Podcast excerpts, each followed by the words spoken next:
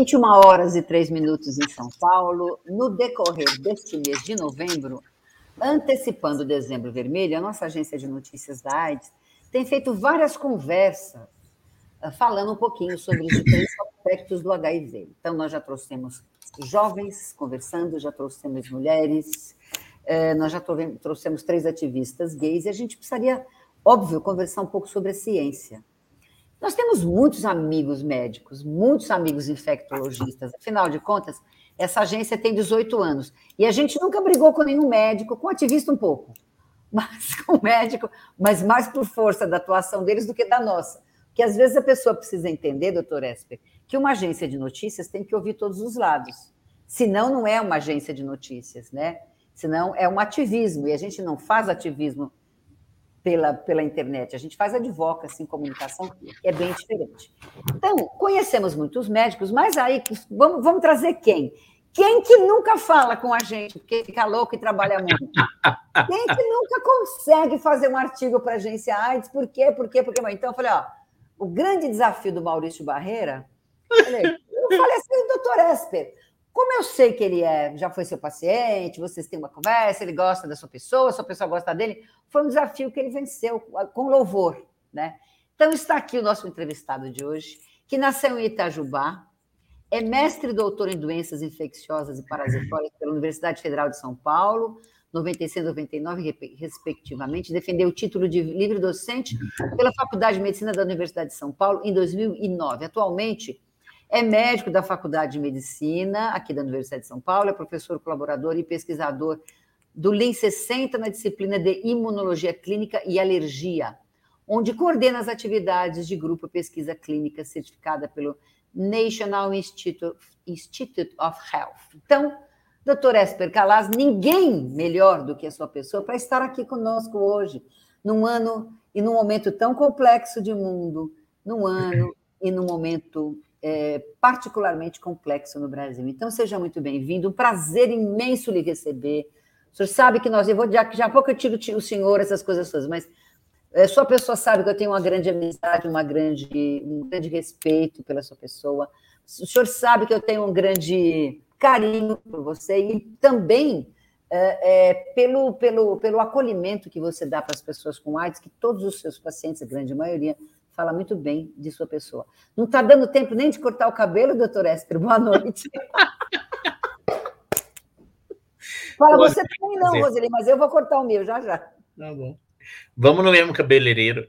É, a gente paga dois cortes por um e meio. Meu Deus do céu. Mas é, é só duas correções, uh, Zeli, desculpa Conta. fazer isso, mas a primeira é que lá na USP, agora eu estou no departamento de moléstias infecciosas parasitárias, Tá. Onde hoje sou professor titular, do lado da Ana Sara e do Aloysio Segurado. E a segunda, Boa. para de me chamar de doutor e senhor, senão eu vou desligar meu computador. Não, não vai desligar, não, que nós temos muito que conversar aqui no, no tá decorrer, é, no decorrer dessa live aqui. Por que medicina? Por que você resolveu ser médico na sua vida? É, existe uma, uma piada assim em, que fala assim: tinha uma, uma senhora árabe jogando baralho com as amigas, e aí chegou um, um, um, alguém falou: olha, telefone. Ela levanta, vai atender o telefone, e era um, um, um dos dois filhos dela. E ele falou assim: mamãe, eu queria que a senhora viesse para minha posse como presidente dos Estados Unidos. Aí ela falou assim: agora eu não posso, eu estou jogando baralho com as minhas amigas. Falei, não, mamãe, eu mando o avião da Air Force One, a senhora vem aqui, eu sou o primeiro é, presidente árabe da, da, da, dos Estados Unidos.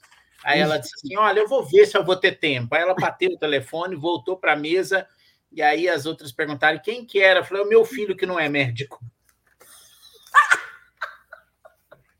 E que virou presidente dos Estados Unidos. É isso.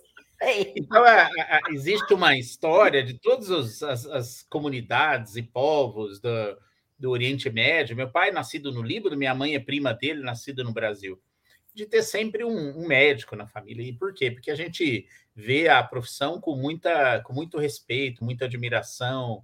E, uh, e uma vez eu, eu era muito pequeno, perguntava para meu pai o que, que, eu, que ele gostaria, e falava: não quero interferir em nada, você escolhe a sua profissão. Mas um dia eu consegui fazer ele soltar que ele, ah, eu gostaria muito de um dia ter um filho médico. Aí eu resolvi começar a pensar no assunto e acabei onde estou. Olha só, Né? Imagina, começou. Nenhum médico na família, Esper? Agora tem. Meu filho está na terceira ano da faculdade, tem a, a é, e mais dois sobrinhos e mais dois outros que estão pensando em fazer. Não, mas você foi o primeiro que desbravou. E que... No núcleo pequeno da família, sim, mas no núcleo grande da família, quando você expande, tem bastante médico. Mas eu, eu tenho a impressão que fazer medicina não é bem assim, né? Porque o seu pai falou, você devia ter uma vocação. Você já quis ser ator, que eu sei. Como é que foi? Como já, é que já, já. É. Já fiz peça de teatro. A sua, a sua investida na arte, no mundo das artes. A, a primeira coisa, você sabe de uma coisa, Zeli? Uma vez eu estava ouvindo uma, uma, uma palestra de um médico chamado Paul Offit, que é um dos, dos médicos pediatras na Universidade da Pensilvânia, que de enorme contribuição para a ciência. Para você ter uma ideia, ele ajudou a fazer a vacina contra o rotavírus, foi um dos principais oh. responsáveis. E uma vez ele estava dando entrevista e perguntaram para ele: você, por que, que você é, resolveu ser médico? E aí ele falou assim: ah, em parte é o seguinte, que eu não sabia, é, eu, eu, era péssimo de esporte, eu não tinha talento nenhum para arte, eu não sabia cantar, eu não sabia jogar nada, então me restava fazer medicina, estudar, e eu virei médico. Sei, sei. Como é que foi essa sua, como é que foi essa sua inversão para a arte? Ah, bom, eu, é, são duas coisas. A primeira é que ah. eu cheguei a participar de algumas peças de teatro é, quando eu era moleque, lá ainda estudante na faculdade, é, no colégio, e até acho que eu fiz uma quando eu estava na faculdade. E a outra foi que parte da minha adolescência foi participar de um, de um coral na cidade, que era muito forte essa, essa história de coral lá no sul de Minas, né? Por um, aliás, a história toda começou porque tinha um, um homem gay que adorava coral, ele, ele, ele criou um laboratório coral na, na cidade de, de Brasópolis, é, cidade nomeada pelo, por um dos presidentes da República, né? E, e aquilo virou uma cultura na região. Então, tinha os laboratórios corais, todo mundo se reunia, todo colégio, todo grupo acabava formando um coral. Era uma coisa muito do sul de Minas Gerais que é um lugar muito bonito. Teve uma infância boa, então. Ah, eu não posso reclamar de nada, não. E veio para São Paulo, prestou faculdade e já entrou? É, a, a, não, eu fiz faculdade em Itajubá mesmo, mas é tinha um, um, um, primo na família, o nome dele é Zé Marques Rezec. Eu tenho muita saudade dele porque ele morreu de Covid, por incrível que pareça. Hum. E ele, tem, ele, ele tinha vindo para São Paulo fazer o sexto ano da faculdade. E e dali eu vim para cá, é, depois de fazer um, um, teste de admissão, estava no quinto ano da faculdade, eu passei, eu fiquei, eram 60 vagas para mais de 600 candidatos. Eu fiquei em 14 lugar e a Fabiana, minha esposa, ficou em 12 Ela veio de Catanduva. E aí acabei conhecendo, de lá nós estamos juntos até hoje. Olha só.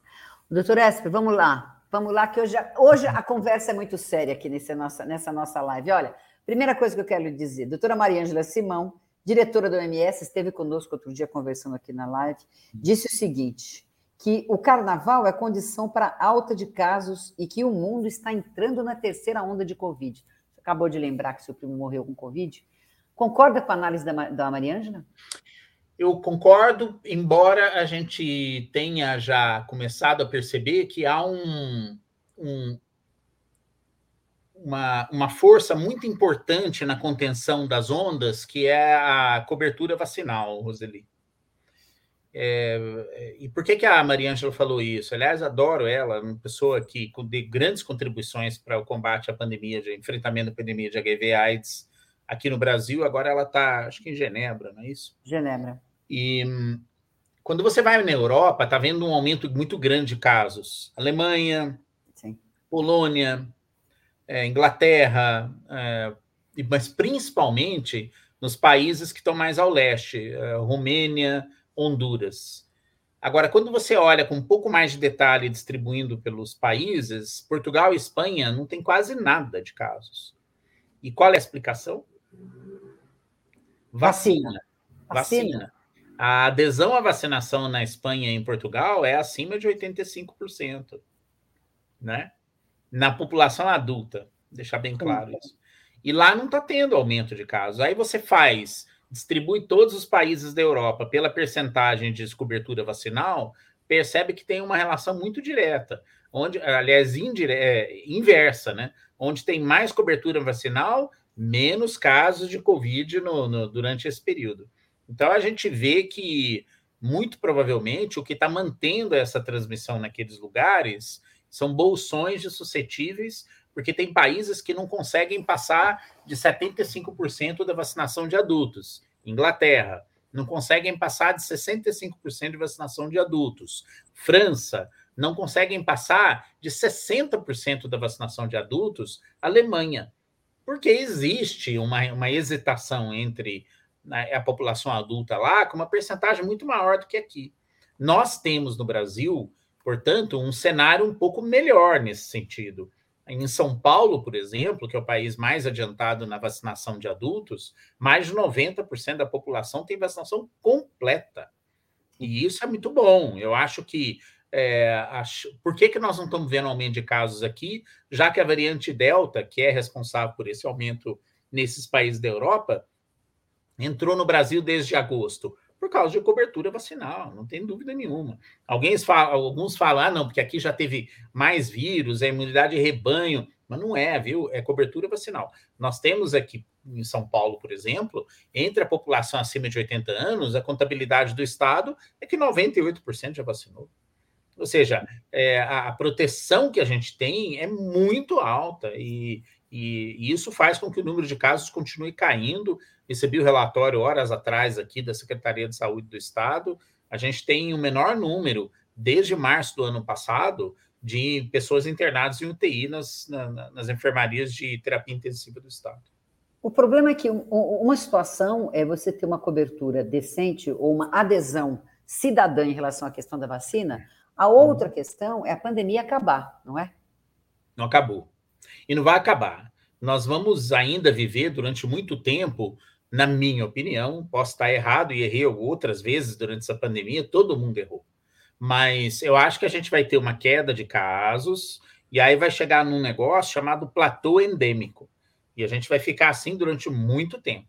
Até a cobertura vacinal ser suficientemente forte, associado a acúmulo de pessoas que já tiveram a infecção para aumentar os bloqueios a, a transmissão do vírus, para ficar tão baixo que ela vai ficar num, num patamar é, pouco expressivo. Mas a gente vai conviver com esse coronavírus da mesma forma como convive com os outros quatro coronavírus que já circulam por aqui desde que a gente começou a estudar esse vírus. Isso significa que nós não vamos deixar máscara em, em um curto espaço de tempo. Eu acho que é, é uma cultura que a gente foi começando a adquirir, mas máscaras em local fechado, eu acho que é sempre prudente usar. Até que o número de casos, até que não tenha mais gente internando, ou o número seja tão pequeno que o comportamento seja parecido com o que a gente vê, por exemplo, com gripe. Gripe é uma doença que pode matar, ela também causa pneumonia grave, a gente não usa máscara por causa disso. Por quê? Porque o número de casos, felizmente, é muito pequeno comparado com o que a gente viveu na pandemia de Covid-19. Mas chegou a ser muito alto já, por exemplo, em 2019, quando teve a, a pandemia da, da gripe suína. Você deve se lembrar disso. Sim, sim, e lá eh, o cálculo é que algumas dezenas de milhares de pessoas no Brasil morreram da doença, né? E, e, no entanto, a gente foi se habituando, a imunidade foi acumulando com a vacina, e aí a gente não precisa mais, não precisou usar máscara. Acho que esse momento vai chegar tem que ficar de olho no número de casos para saber qual que é o momento que a gente pode ter alguma tranquilidade de liberar o uso das máscaras, inclusive em ambiente fechado. Mas por enquanto é melhor mantê-las. Né? O Brasil tem hoje 398 mortes em 24 horas e média volta a se aproximar de 250. Como é que você analisa esses números? É o que eu estou falando. Nos estados onde está tendo maior cobertura vacinal, o número de casos continua caindo lentamente, eu acho que isso é muito bom. É, um, mas o que você chamou atenção é muito importante. Você, o, o, o, balizador das ações é o número de casos e o número de internações, principalmente. Então, nós não podemos, nós temos que entender que isso é uma ferramenta, é uma, uma, uma, uma, uma ferramenta extremamente importante na, na monitorização da pandemia. Se você abre mão da vigilância epidemiológica, que é uma coisa que governos costumam não dar tanta importância assim, você perde a sua capacidade de detectar problemas. Né? E eu acho que é, é muito importante a gente monitorizar e estar tá preparado para caso tenha uma onda como está acontecendo na Europa, na Áustria, na Alemanha, a gente rediscuta e saiba dar o passo atrás nas medidas eh, não farmacológicas de enfrentamento. Mas eu acho que o Brasil está eh, é, começando a pecar por duas coisas. A primeira é que o número de testes é, providos pelo Estado está caindo. E eu acho que é, o, o, governo brasileiro, cada um dos estados e as prefeituras, não devem relaxar nesse aspecto. A segunda coisa que muitos tratamentos extremamente eficazes não chegaram aqui ainda. Isso é um problema. Nós temos que ter uma política mais agressiva na incorporação dessas novas tecnologias de tratamento, porque você reduz muito a chance da pessoa morrer caso receba o diagnóstico. Eu não consigo conceber, nessa altura do campeonato, da gente não ter nenhum programa de acesso a anticorpos monoclonais para os pacientes de maior é, risco, maior vulnerabilidade desenvolver doença grave. Por exemplo, chega uma senhora de 85 anos, mesmo tendo sido vacinada, com Covid na fase inicial e já com comprometimento pulmonar, precisa receber esses remédios que nós não temos, né? Então a gente tem que fazer como nós fizemos no programa de AIDS do, do lá em 1995, 96, 97, cobrar o governo, cadê o tratamento? Cadê o tratamento? Você não pode usar de recurso, de, de, de, de justificativa, ah, não, é muito caro. Imagina se a gente tivesse feito isso naquela época, Roseli. Com AIDS, não estaríamos onde estamos hoje. Não estaríamos, a gente tinha morrido mais que o dobro de gente. Eu acho que é, isso eu não consigo entender porque não existe. Né? Nós ficamos refém dessa discussão politizada de remédios que não funcionam, que atrasou esse debate, mas principalmente a percepção da população de pressionar o governo de fazermos disponíveis. Né? Eu já escrevi isso algumas vezes um dos artigos na Folha de São Paulo, onde eu tenho uma coluna que sai a cada duas semanas, eu exortei a, as pessoas, cadê o tratamento? Mas pelo Sim. jeito não chamou tanta atenção assim, não sei porquê. Não sei se é pelo impacto da doença na gente ou porque é, a primeira grande dificuldade é a vacinação e a gente está conseguindo começar agora a, a, a, observar um resultado, ou porque a, pessoa, ou porque a grande população, Esper, ainda não percebeu que é possível ter um tratamento. Mas eu não consigo entender, porque essa mesma grande população fica brigando por causa de cloroquina. Quer dizer, é, da mesma forma que ficou brigando para tratamento de câncer com fosfetanolamina lá para trás. Eu acho que está faltando algum gatilho de como que a gente empurra as pessoas que são mais esclarecidas a pressionarem o governo. Falar assim, olha, cadê o tratamento mais recente, disponível, eficaz? Aí você vai falar, ah, não é muito caro. Eu sei que é muito caro, mas se você é, fazer um, uma análise custo-benefício é, para aquelas pessoas com maior risco de desenvolver doença grave, um, uma, um, dia de UTI paga o remédio. Então a gente tem que a gente tem que trazer isso para dentro do debate. Né? Você lembra na época da PrEP? Sim, sim. Lembra na época da PrEP? Quando surgiu a PrEP, a gente começou a perceber que era 99% eficaz na prevenção da transmissão do HIV, profilaxia pré-exposição, estudo feito inclusive aqui na USP.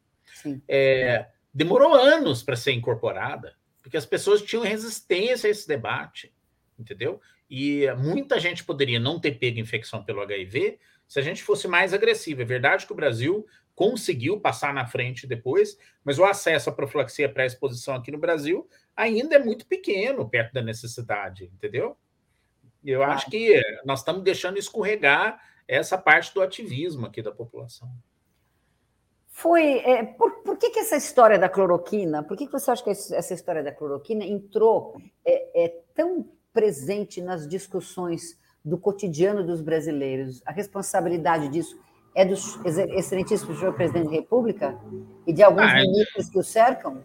Não, eu acho que ele é um dos responsáveis, mas ele, evidentemente, não sabia nem o que era cloroquina, né?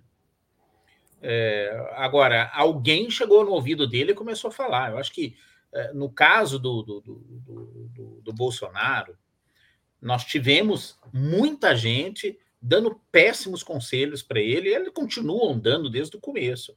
E ele tem essa tendência de seguir o caminho desse tipo de, de raciocínio.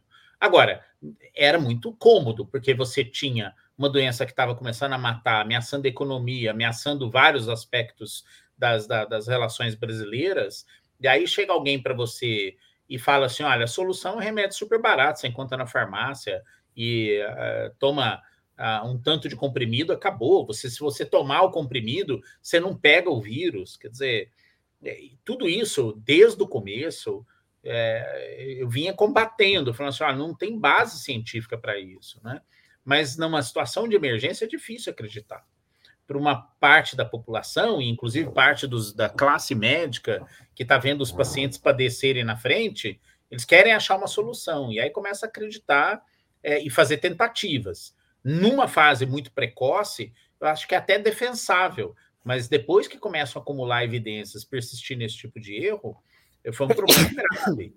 E além, de, além do mais, houve uma, uma onda desse tipo de, de tentativa de empurrar esse, a, o uso da, da medicação como uma, uma, uma, uma, saída milagrosa de fora do Brasil. Né? Você vê que não foi só ele. O Donald Trump também falou a mesma, mesma coisa nos Estados Unidos. Né?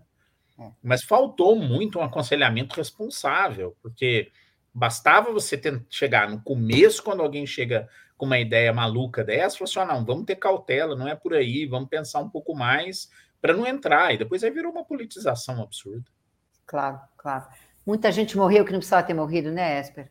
Não, não tem dúvida. Se você pega a percentagem de pessoas que morreram no Brasil sobre a população, coloca, infelizmente, o país, se não me engano, na quinta posição em mortalidade. Na América do Sul, só fica atrás do Peru. Lá foi um desastre, né? É, pega, vamos fazer uma comparação simples. Lá nos Estados Unidos morreram 750 mil pessoas. Aqui já morreram 617, a última vez que eu. 620 mil. Se você compara a população dos Estados Unidos, é 300 e tantos milhões. A nossa é 210, quer dizer, não bate. Claro, claro. Por que, que na sua avaliação, é, é, é, tem sido tão difícil para as pessoas, não só no Brasil, mas no mundo, é, aceitar que a vacinação, neste momento, é a nossa grande bala de prata contra a, a, a Covid-19. Que raio de cultura que existe que a pessoa não consegue enxergar isso, Esper? A primeira resposta é: você sempre vai ter uma parcela que vai ter esse tipo de comportamento.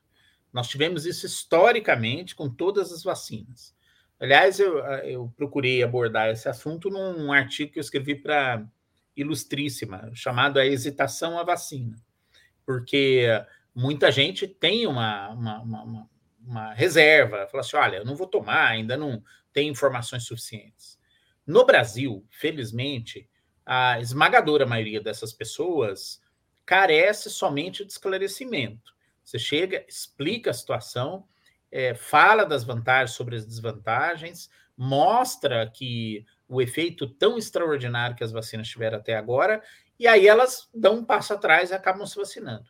Isso a gente tem que chamar de hesitação. Então, você é, toma um remédio para tratar a infecção pelo HIV. Ah, não, esse AZT pode me fazer mal. Você vai, explica e mostra o efeito benéfico do coquetel antirretroviral hoje, a pessoa é, se convence rápido e começa a tomar.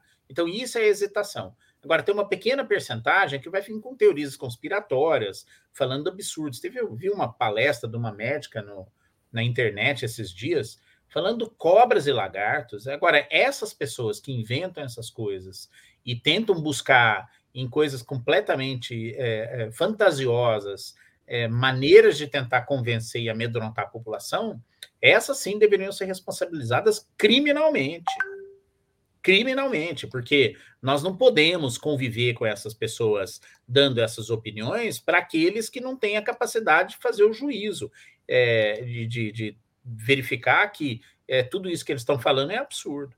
É, claro. e, e, infelizmente, a grande parte da população, até médicos, colegas meus, ainda mandam mensagem falando: o que, que você acha disso que ela falou? Quer dizer, não, é, é, aí você tem que cortar o mal pela raiz, Roseli. E uma vez eu, eu fiz também uma reflexão dessa na coluna, que lá nos Estados Unidos, por exemplo, é, dos, mais de 60% das notícias mentirosas sobre vacinas no Facebook partiam de 12 perfis. Nossa. É, que a gente. Que, que esses, são, esse pessoal aí deve ser é, indiciado judicialmente e colocado ah. na cadeia. É crime, né? É Você crime, tá eles têm que pagar pelos seus atos, né? Então, uma mulher dessa que fala um negócio desse, tem que, ela pode falar o que ela quiser, a nossa liberdade de imprensa é isso. Mas no momento que ela fala essas coisas, ela tem que pagar, tem que ser responsável. Né? A mesma coisa de eu chegar aqui e começar a falar cobras e lagartos para as pessoas, ou é, achar que HIV cura com luz solar. Quer dizer, você não pode fazer um negócio claro. Desse. Você tem claro. que ser sua responsabilidade. Não, são as construções, né? Do mesmo jeito que essa construção do câncer gay, que foi uma, um equívoco do início da pandemia, do grupo de risco. E essa história do grupo de risco, que também a gente ouviu falar na Covid, quer dizer.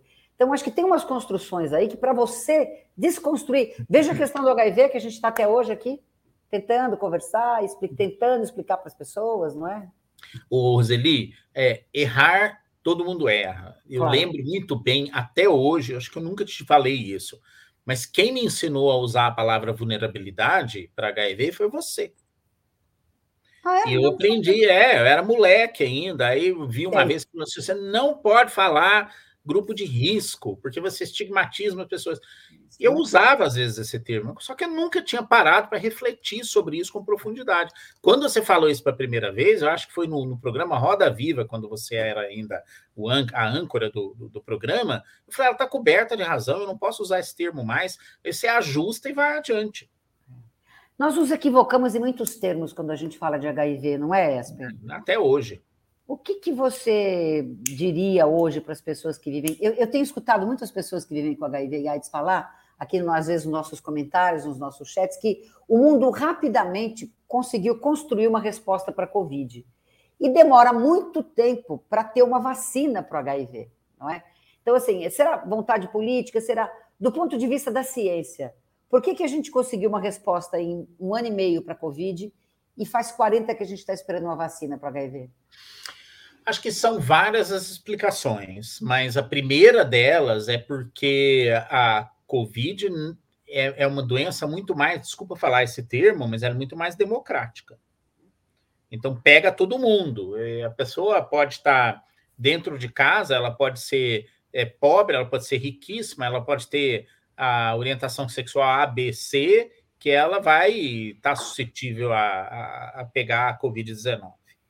No caso do HIV, isso atrapalhou, porque por ela estar mais concentrada, e não exclusiva, isso é muito importante, concentrada em grupos mais vulneráveis, se estigmatizou no começo. A gente viu absurdos desde o começo, todos nós que vivemos aquela, aquela fase, vivemos absurdo. Agora, sobre como é, tratar e como prevenir, é claro que a, a, a, AIDS e a infecção pelo HIV são, são condições muito mais complexas. É um vírus mais difícil de lidar, muito mais variável, muito mais é, sujeito a, a, a interferências de diferentes aspectos. Eu acho até que é mais fácil, Roseli, a gente um dia chegar a uma cura de HIV que possa ser aplicada no dia a dia do que uma vacina é, altamente eficaz. Hoje eu, eu tenho essa, essa, essa percepção depois de trabalhar mais de 30 anos no, no, no estudo da, da infecção. Por quê? Porque o HIV é vulnerável, de, é variável demais. Se você pega a variabilidade do HIV numa pessoa que não está em tratamento, é maior do que todo o novo coronavírus no planeta inteiro. E isso faz com que o alvo da vacina seja móvel demais. É a mesma coisa você querer segurar é, um, um, um, um copo d'água numa mão. É muito difícil de se, segurar. É, e eu acho que a gente tem que ainda procurar investir em ciência para achar onde é que está esse calcanhar de Aquiles do vírus. Eu, a gente vai encontrar um dia, entendeu? E eu talvez uh, várias estudos mais recentes estão apontando que talvez o caminho para isso seja a gente conseguir induzir anticorpos que e não resposta imune celular que a gente sempre achou como sendo a principal ferramenta. É, é, que sejam é, capazes de pegar todos os HIV é, com tanta variabilidade assim, com tanta diferença assim. É, a coisa está caminhando mais nesse sentido, mas sempre foi muito difícil, sempre foi muito difícil é, desenvolver vacina contra HIV. Você deve ter acompanhado a publicação, a divulgação do resultado do estudo em Bocodo, que saiu agora na África do Sul. A gente tinha uma esperança, a vacina é muito parecida com a vacina da Johnson Johnson ou Janssen da, da Covid-19, o adenovírus 26, igual. É, agora, em vez de carregar a espícula do coronavírus, carrega proteínas do HIV. Aí tem dois estudos, um chamado Mosaico, que está sendo feito nas Américas, Sim. a gente participa, e um outro estudo feito na, no sul do Saara africano, é, chamado Embocodo. Aí saiu o resultado do Embocodo, que é em mulheres, aqui em homens gays e mulheres trans, mas o resultado em mulheres já mostrou que não funcionou. A gente está esperando de, o, o, do, o, o, do, o, resultado do estudo mosaico, acho que a gente vai ficar sabendo alguma coisa em janeiro ou fevereiro, mas um, é, fomos tomado com essa, tomados com essa notícia ruim que veio é, do sul da, do, do continente africano. Vamos torcer que aqui seja diferente o desfecho do projeto. Enquanto isso não acontece, nós vamos ter que continuar trabalhando para mudar é, o olhar que os conservadores tentam colocar, não é? é? Quando a gente fala da questão do HIV e da AIDS, não é, Esther? Sabe que a gente está fazendo. É, quando, quando é porque a gente tem que esperar um pouco mudar, porque nesse, nesse clima que nós estamos é impossível. É, eu fiquei extremamente decepcionado é, com, com uma notícia que eu vi, acho que foi anteontem, é, dessa campanha, ou na, na segunda-feira, se não me engano, na campanha do, do, da prevenção de câncer de pênis. Você viu aquilo? Quer dizer, uma campanha que foi colocado totens em, em, em, em, estações do metrô do estado de São Paulo por causa do Novembro Azul. Então, os urologistas falam assim: vamos prevenir câncer de próstata, mas vamos aproveitar esse ano e falar também do câncer de pênis, que é, é o principal câncer genital masculino, né? Também causado por HPV. Aí colocaram os totens, né? É, limpe bem o dito cujo, que é uma das principais formas de você evitar de ter câncer de pênis.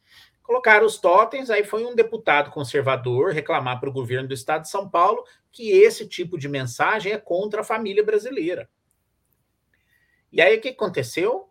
O governo do estado de São Paulo mandou retirar a campanha. Quer dizer, eu não estou aqui nem falando do conservadorismo do governo é, federal, que é notório. Eles são admitem de que essa linguagem deve pre predominar. Mas aqui do governo do estado ter esse tipo de postura, eu achei. É, que, então nós vamos ter que esperar essas próximas eleições, viu, Roseli? Porque eu não tenho esperança que a gente consiga mudar isso né, em nível uh, é, da política nem do, do governo federal, nem da, do governo do estado de São Paulo nesse sentido. Parece que o conservadorismo tem atrapalhado a ciência, não é, Espero? Eu acho o seguinte: você ser conservador tem várias formas, é, desde a forma mais é, do lado econômico, do lado é, e também dos lados de, do lado de costumes. E não precisava ser assim, Roseli. Você pega um governo conservador como foi do Benjamin Netanyahu em Israel. Israel. Pessoas votavam nele, em grande parte da, da, da população de Israel, porque sabia que ele investia em ciência Israel teve um salto absurdo no, no, no, desenvolvimento dos seus institutos de pesquisa e universidades sob um governo conservador. Quer dizer, por que que aqui é, a gente não poderia ter uma coisa parecida? Não teve. Pelo contrário, nós estamos vivendo as vacas mais magras da, da ciência nas últimas décadas, com esses cortes que foram feitos recentemente. Quer dizer, a gente está passando por um momento muito difícil. Agora, a parte dos costumes, é, especialmente, é, é, é, mais cruel com a pandemia de HIV/AIDS, com a pandemia de doenças sexualmente transmissíveis, de infecções sexualmente transmissíveis, é, contra com a, a, a, a, a prevenção da gravidez precoce, porque é qualquer pessoa que passa para estudar, para 10 minutos para estudar comportamento, é, transmissão de infecções sexualmente transmissíveis, especificamente de HIV/AIDS, sabe que essa abordagem de fechar para uma forma mais conservadora, pregar abstência, abstenção sexual, não funciona em lugar nenhum do mundo, pelo contrário, aumenta a ocorrência desses problemas. Claro. Recentemente, nós colocamos uma notícia aqui na agência AIDS é, que contava que lá no Reino Unido muitos, os, muitas pessoas vivendo com HIV já terão acesso ao tratamento injetável. Cerca de 13 mil pessoas serão elegíveis aí para o tratamento injetável na Inglaterra, o que significa que não precisarão mais de tratamento diário, ou seja, receberão injeções a cada dois meses e vão e essas injeções vão segurar o HIV. Quando é que você acha que nós vamos conseguir ter esse tratamento mais moderno e mais possível de é, uma resposta imunológica e adesão das pessoas aqui no Brasil, Esper? Primeiro, o que, que você acha desse tratamento? Vamos lá. A gente fez o estudo aqui para profilaxia pré-exposição usando cabotegravir injetável. E foi feito em vários centros brasileiros, participamos é, eu, a, pela USP, o Valdez ali no CRT, a Beatriz Greenstein, na, é, que é uma das investigadoras principais do projeto na Fiocruz, é, colegas também no, no, no, Rio Grande do Sul, o Breno Riegel, a injeção de cabotegravir, que é um remédio é, intramuscular a cada dois meses, conseguiu ser melhor do que a PrEP é, oral, que é o, o, o tenofovir e entristabina, né? É, baixou três vezes a ocorrência de casos, foi impressionante o resultado. Eu acho que uh, ampliar, a gente precisa primeiro ampliar, quer dizer, não é primeiro, a gente precisa ampliar ainda também o acesso à, à PrEP oral. Sim. Nós precisamos levar essa agenda de discussão da PrEP injetável para o governo, para o pro, pro, pro plano de enfrentamento do HIV/AIDS aqui no Brasil. Mas é difícil, viu? É porque a gente está passando por esse ambiente de, de, de, difícil discussão desses, desses assuntos, né? É, eu acho que a, a a PrEP injetável com cabotegravir ainda é a versão número um das PrEPs injetáveis. O efeito a cada dois meses ainda é relativamente curto, perto do que está vindo adiante. É, por exemplo, já surgiu um implante subcutâneo de liberação lenta de alguns remédios para profilaxia, é, ou seja, PrEP, é, de, de infecção por HIV, que pode ter duração por seis meses a um ano. Então, eu acho que Pensão, né? aí sim a gente deve é, ter algumas mudanças mais contundentes. Imagina, você é, chega, faz a, a, o implante, como você faz esses implantes anticoncepcionais em mulheres, e não tem que se preocupar com isso durante um ano. Né? É... é a, atualmente, a maior discussão, ou a maior é, é, queixa das pessoas vindo continua a ser a questão da, da adesão, que parece que não é muito fácil você ter que tomar medicamento todo dia. Mas nós vamos continuar falando mais da vida, etc. Mas eu preciso trazer para a nossa conversa uma grande artista, uma grande mulher, uma grande médica e parece que uma grande companheira, que é a doutora Fabiana Calas, que está aqui. Porque eu, não, não parece sabe, só não, viu? É, né? É, né? É, né? Sabe que é? Eu sou, você sabe que, óbvio que nós mulheres somos é, parceiras. E a Fabiana é uma figura fantástica, fantástica. Então eu falei, ele não pode falar sozinho no programa, não pode falar sozinho na, na nossa live. Então trouxe a Fabiana aqui porque ela é engraçado. Ela é uma artista, ela fala muito bem, mas eu acho que ela fala pouco. E você acha que você estaria onde você está hoje, Esper, se a Fabiana não fosse sua grande companheira? Não, claro que não, né? Aliás, a parte boa do casal está aí, mas eu vou deixar ela falar. É mesmo? Ô, ô, ô, ô, Fabiana, qual é a maior qualidade dele? Ah, Roseli, ser, ser companheira do Esper é zero difícil. Na verdade, é muito fácil. A gente está juntos há, há muito tempo e foi incrível ter acompanhado o crescimento do Esper como médico, como ser humano. Claro que a pandemia de Covid trouxe todos os profissionais de infectologia, de epidemiologia, muito em voga recentemente, mas ah, como companheira médica do ESPER, eu tenho acompanhado o crescimento dele como profissional, como pesquisador. Então, é muito fácil estar do lado dele. As oportunidades que isso traz para o meu crescimento, inclusive, são muito grandes, porque ao longo de tantos anos convivendo com ele, com todos os colegas profissionais da área, é, é claro que a, a, massa crítica com a qual você convive é de alto nível, então é muito fácil estar convivendo com essas pessoas, estar em discussão constante, e é claro, a gente acaba crescendo junto por extensão, mas eu acho que o que segura um relacionamento a gente fala que é amor, mas eu acho que acima de tudo é admiração. E isso só vem num crescente desde quando a gente se conheceu. Então, é zero difícil estar nesse papel de companheira aqui. É... Eu casaria de novo muitas vezes mais com a mesma pessoa. Mas que declaração de amor, hein, Esper? Olha, vou te contar. É, de verdade. olha, tem umas fotos aqui para a gente mostrar do, ao longo da história do Esper. Olha lá, olha lá. Quem Ai, é que bonitinho. Garotinho? Quem é esse garotinho aí? Esse é o pai daquele outro garotinho que é o clone do pai. É o clone. Olha, Nosso gente, filho nós, é o clone do Esper. Nós não conseguimos trazer o filho porque ele tinha uma, uma outra. Uma outra atuação hoje, um outro compromisso, mas olha, realmente é o clone. Esper, quantos anos você tinha aí? Eu acho que essa é a formatura do primário, né? é, deve ter uns, acho que uns quatro. Sempre foi. Olha lá, você sempre foi CDF? Sempre? Ah, um pouco, mas assim, na faculdade menos, viu, Roseli? É, tinha que trabalhar, né? Pós-graduando, deixa eu ver outra foto aqui. Ah, olha ah. lá. Como é que vocês se conheceram, Esper? Onde é que você a conheceu? Então, eu vim fazer o sexto ano aqui em São Paulo, lembra? Sim. E, e aí a, a, o, a gente fez no, no Hospital de Servidor Público Estadual, ali, que fica na Ibirapuera. E lá um, tinha a divisão dos grupos por ordem alfabética e a Esper Fabiana caímos no mesmo. Duplas.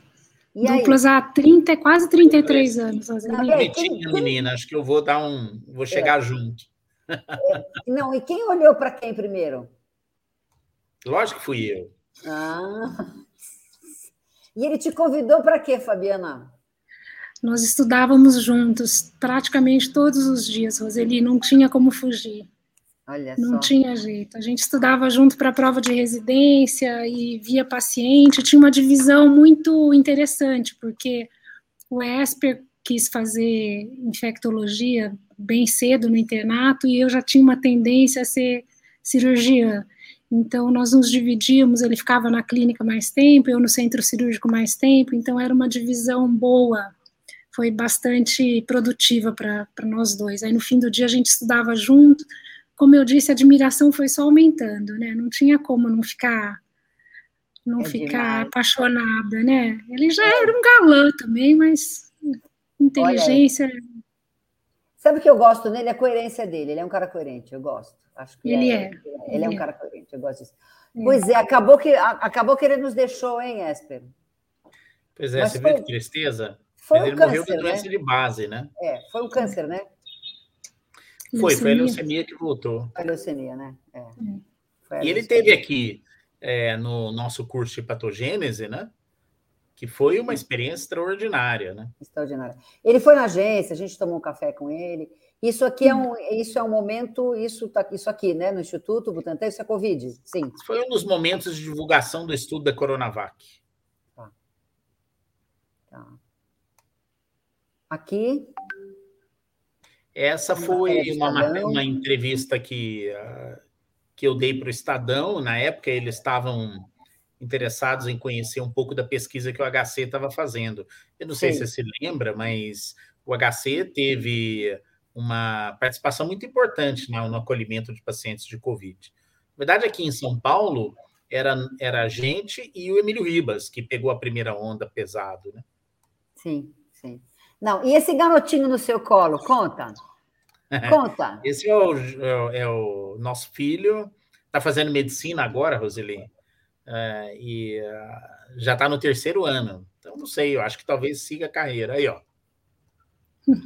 Ele está fazendo medicina por absoluta influência de quem? Lógico que é ah, da mãe. Não, não. Eu acho que é. Eu acho que a admiração dele pela, pela imunologia, pela infectologia, pela clínica. Ele é um menino muito estudioso, ele gosta muito de aprender, muito curioso. Então, acho que foi um caminho natural, não teve grande pressão, não. Tem que te dizer que foi, foi natural dele mesmo. Ô, Fabiana, eu soube que ele canta. Ele tem um vozeirão, assim como o pai, até nisso eles são parecidos. Olha a cara do pai de orgulho, primeira vez que levou o filho para o consultório. Olha o orgulho do pai. O Esper está muito parecido com o pai dele nessa foto, e eu acho que tem três gerações representadas aí. O pai dele está tá no olhar dele. Ah, e olha o pai dele. As três gerações. O que faz seu pai, Esper? O que, que faz o, seu pai? A foto anterior, o quadro atrás, é da Fabiana, viu? Ah, é? Aí. Olha, olha só. Ô, Fabiana, por que, que a arte não falou mais forte na sua vida? A arte veio tardiamente, viu, Roseli? É uma coisa tão inesperada, foi tão inesperada na minha vida isso. Foi na época que a gente foi morar fora do Brasil, sobrou um tempo nos fins de semana, então a gente não tinha bip lá, não tinha não tinha celular para atender nos fins de semana. Foi quando eu descobri uma vida extra medicina, porque a cidade onde a gente morava era a sede da, da Kodak, então, com essa história de fotografia, a gente vai educando o olhar, vai vendo a arte mais profundamente, e isso aconteceu de forma muito forte e não foi embora, não foi embora mais. Mas está intrincado ainda com medicina, tudo que eu faço em arte tem relação com o que eu vivo no dia a dia no hospital e na medicina. Então, ô, ô João, volta um pouquinho essa foto para ela comentar essa foto para nós aqui, ó. Essa, essa dela com essa, acho que é o Esper está com o filho, com o Jorge, e a foto, essa, isso, essa que, que, que, é esse quadro, Fabiana? Ah, essa tela é uma tela de uma série, é, de uma série de alguns anos atrás, e como eu disse, está tudo relacionado à medicina. Isso é uma sala de, na verdade, é um, eles estão na frente da tela, mas é uma tela de perspectiva onde a imagem humana é só sugerida, não existe uma imagem humana lá, mas é um corredor de um laboratório, de um estúdio, como você queira, mas é uma imagem de perspectiva onde você tem uma imagem de um ser sugerido, mas é, na verdade o observador é que está lá na tela. É um pouco difícil explicar sem ver a imagem inteira, mas eu te convido para fazer uma visita aqui em casa, claro. porque agora eu tenho pintado aqui em casa nas horas é quase vagas, então você está convidado você, a visitar. Você cria todo dia? Você pinta todo dia? Não, não consigo pintar todo dia, não, Zeli, porque tem alguns dias que eu fico no hospital até mais tarde, que eu estudo um pouco mais, mas é, eu tenho uma. Não é exatamente uma consistência semanal, mas, como eu disse, é, eu tenho pintado com bastante frequência. Ela, ela trabalha no Ribas, você sabe, né? Sim, sim, sim. É. O que, o, o que, que você faz todo dia, Esper? Além de tomar banho, escovar os dentes. Quem falou que eu tomo banho e escovo os dentes todo dia? Eu acho, né? Ele está sempre cheiroso quando a gente encontra ele. Às vezes eu vou no Círio fazer alguma coisa, só que ele está sempre cheiroso. O que faz o senhor seu pai? Bonita essa foto do casal. Perdão? O que, que faz o senhor seu pai? É? Meu pai veio do Líbano em 1954. Você e... conhece o Líbano? Já, já fui lá duas vezes já. Tá. E abriu uma loja, né? Como todo, assim, como se fosse um mascate no começo. Mas aí foi virando uma loja tradicional no interior de Minas. E, uh, mas ele sempre fez, fez questão, ele e minha mãe, de que todos os filhos seguissem os estudos. E, e todo mundo é formado, inclusive os cinco filhos, né? Sei. O único médico é você, então. Ah lá, essa foto está linda. Olha, realmente ele é apaixonado por você, viu, Fabiano? Tem jeito não. É, não é difícil. É recíproco. É, é recíproco. E qual é o defeito dele? Ele não tem nenhum defeito? Ele tem, tem, tem alguns poucos. Alguns poucos, mas são pequenos perto dos acertos, os defeitos são totalmente convivíveis. Ó, o Paulo Soares que está conosco aqui, o Armando Borges, vocês estão vendo, ele não quer, ela não quer falar dos defeitos do do Esper. Qual é a maior qualidade da Fabiana, o, o, o Esper, além de te aguentar? Olha que sacanagem. Isso. Você já percebeu ah. que eu sou feminista, não é? Então, além de te aguentar diariamente, qual é a maior, e de ser uma grande parceira, qual é a maior qualidade dela? Não, de passar o dia inteiro falando de coisas dela aqui, ah. mas acho que a principal é que é uma pessoa de uma sensibilidade muito, muito, muito acima da média, né?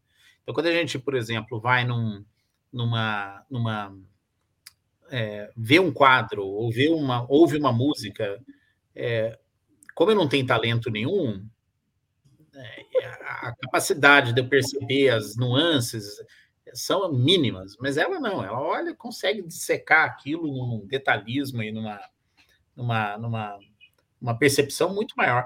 E veja, uma vez o perguntado para meu filho, falou assim: o que, que você gostaria de ter mais? É, a capacidade científica do seu pai ou o talento da sua mãe? Ah. E aí meu filho ficou um pouco em dúvida, e aí a pessoa que perguntou falou assim: não pense duas vezes, é o talento da sua mãe, porque ah. isso você vai ter que nascer com ele. Claro. Teu pai se estuda e aprende. Claro, não, não é bem assim, mas precisa ter uma certa dedicação, né? O Esper, o que você gostaria de, ser, de ter feito que você não fez ainda? Ah, eu preciso terminar de escrever um livro. Sobre? Minha, minha ideia é, é, é, falar sobre ah, revisitar as epidemias brasileiras e, e já tem um convite, eu preciso pegar nesse projeto mais firme. Mas tem uma outra coisa grande que eu acho que é, eu posso dar uma pequena contribuição para ajudar, é criar um meio de descentralização da, do financiamento em pesquisa no mundo, sabe? Sim. Porque a gente ainda muito, Zeli, tem um sistema perverso de desenvolvimento e descoberta e, e fazer com que novas invenções para aliviar o sofrimento humano é, cheguem na ponta sem a, a pressão da, da indústria farmacêutica. Fabiana, feche seu microfone só um pouquinho, porque está dando um pouco é, e, eu acho, por exemplo, vamos, vamos dar um seguinte exemplo: você pega a, a, a vacina contra a Covid. É, nós temos aqui no Brasil, felizmente, uma situação muito mais favorável, com uma percentagem grande de vacinados, mas tem países que não vacinaram uma pessoa sequer. E, e isso o que, que é? Nada mais é do que um, um sistema geopolítico perverso, é, ditado por indústrias farmacêuticas que visam lucro. Então, você pega, por exemplo, a Pfizer já teve 45 bilhões de dólares de, de ganhos com a venda da vacina deles. No entanto, eles não abriram nenhuma das patentes para permitir acesso para o mundo inteiro. Isso é inaceitável. Então, por quê? Porque o nosso sistema de financiamento e de desenvolvimento de produtos acabam colocando em cima da cadeia de, de, de, de, de lucro as grandes farmacêuticas. Nós temos que mudar isso aí. Isso não está certo. Isso é uma lógica perversa, né? Perversa. Quer dizer, até a patente perversa. em si é uma coisa perversa, porque você, você congela o desenvolvimento eu tenho uma patente, você não pode beneficiar dela, você não pode avançar em cima dela do ponto de vista científico, inovador. Não pode. Então a gente tem que mudar isso. E a única forma de mudar é descentralizar esse financiamento, descentralizar a forma como que a gente pensa ciência, tra transformar em ciência uma coisa popular. Então tem um, um amigo meu que tem, é meio malucão, mas ele é extremamente inteligente, que ele tem uma ideia assim. Então a gente está tentando construir uma plataforma que cria as ferramentas para tirar da mão desses poucos jogadores nesse, nessa, nessa história e dar para todo mundo a oportunidade de fazer suas escolhas. Claro, importante. Olha, a gente já está conversando há quase uma hora para a gente ir encerrando. Eu quero saber dos dois. Fabiana, qual foi o teu grande aprendizado nessa pandemia? Olha, Roseli, como como médica, a gente a gente discute isso aqui em casa. Como médicos, a gente costuma dizer que nós não temos um, nisso um prêmio, mas também não temos nisso uma maldição. Mas a gente tem uma grande oportunidade. A gente tem a oportunidade de entrar na vida das pessoas, de participar de segredos, de intimidades das pessoas. E o que você vai fazer com isso depende muito, depende muito de você, né? depende da sua formação técnica e depende da sua formação humana. Eu acho que a gente cresceu é, tecnicamente ao longo da pandemia, a gente aprendeu muita coisa que não sabia e a gente cresceu como ser humano na empatia que, que a gente precisou ter no dia a dia com todo mundo. O seu, Esper, seu grande aprendizado. Sim, pessoas que não se vacinavam e adoeciam. Não entendi, perdão. Não, não, sim, seguindo, seguindo, achei que você tivesse parado. Seguindo? Mas eu acho que a gente ter crescido como ser humano mais empático foi um grande aprendizado. Foi um grande aprendizado. E tecnicamente, claro, né? A gente vai em frente, ainda tem muito chão pela frente, mas eu acho que essa oportunidade trouxe ganho humano para a gente. Sim. Seu grande aprendizado, Esper, na pandemia? Tá, não dá para falar uma coisa só, são muitas coisas que eh, fizeram parte disso daí. Um, eu estava no começo um pouco mais entusiasmado com a capacidade que as pessoas teriam de é, provocar a sua, a sua solidariedade, ajuda ao próximo, desprendimento pessoal. Mas passados quase dois anos, eu vi que o ganho aconteceu, mas foi pequeno. Eu acho que há, ainda predomina um pensamento individualista embora aqui no Brasil a gente tenha tido exemplos extraordinários de, de solidariedade, de ajuda ao próximo. A outra coisa é que é, nós tivemos a oportunidade de ver como é importante o sistema de saúde à população brasileira, mas especialmente o sistema único de saúde. Quer dizer, se a gente sofreu tanto, esse sofrimento ia ser muito maior se não existisse isso. Claro. Claro. E eu acho que a gente é, talvez esteja escapulindo aqui uma oportunidade de arraigar isso de uma maneira muito mais sólida, não só nas pessoas, na sociedade, mas também nos nossos gestores de saúde, nossos políticos. É, eu estou vendo passar a pandemia e o que eu imaginei que pudesse acontecer, que fosse repensar o sistema de saúde brasileiro, mais investimento, para consolidar os ganhos do Sistema Único de Saúde, talvez esteja dando lugar a uma necessidade desenfreada de deixa essa pandemia para trás, foi muita coisa ruim, quero esquecer, entendeu? Ou vamos agora investir em outros setores, porque isso já passou. É, nós não estamos preparados para enfrentar pandemias, é, continuamos não preparados, e eu acho que nós não podemos perder oportunidade como essa aqui de lembrar a todo mundo que é muito importante valorizar os profissionais da área de saúde, todos eles, valorizar o investimento em saúde, é, defender o nosso sistema único de saúde, que foi a salvaguarda do brasileiro, 80% da população, e fazer com que coloque na agenda de todos os políticos que vão ser eleitos o ano que vem esse item como prioritário. Se a gente não continuar fazendo isso, insistentemente, o tempo todo, não levar esse debate adiante, a gente vai ficar refém das irresponsabilidades de novos gestores. Não queremos isso. Boa noite, muito obrigada. Beijo para vocês.